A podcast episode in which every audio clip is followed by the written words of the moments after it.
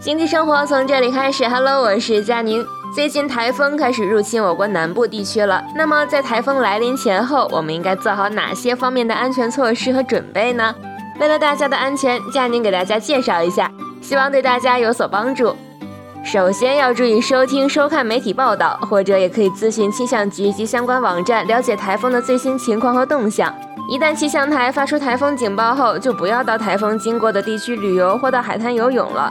在外有可能受到影响的人，则应该尽快回家。对我们个人家庭来说，台风来临前应该取下房屋外悬挂的各种物品，并将窗台和阳台上的花盆搬至室内，以防砸落。同时，也要尽早关闭门窗防雨。如有需要，要将门窗捆紧拴牢，必要时加钉木板。除了搬离物品之外，还要注意露天阳台和平台的清洁以及排水通畅，以免台风暴雨引起积水排水不畅而倒灌室内。在台风来临时，尽量不要靠近窗户，以免被强风将窗玻璃吹破而造成人身伤害。为防止窗玻璃被强风吹破，也可以在窗户上贴膜或用胶布纸条贴成米字形状，防风效果更好哦。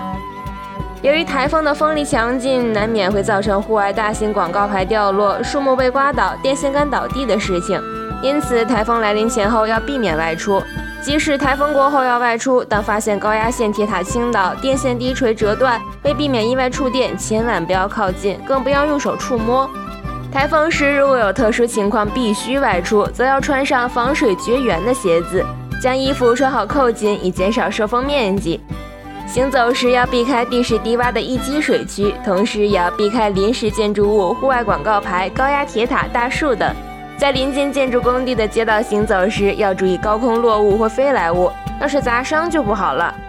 好啦，今天的节目就是这样啦。台风即将来袭，大家千万要注意安全哦。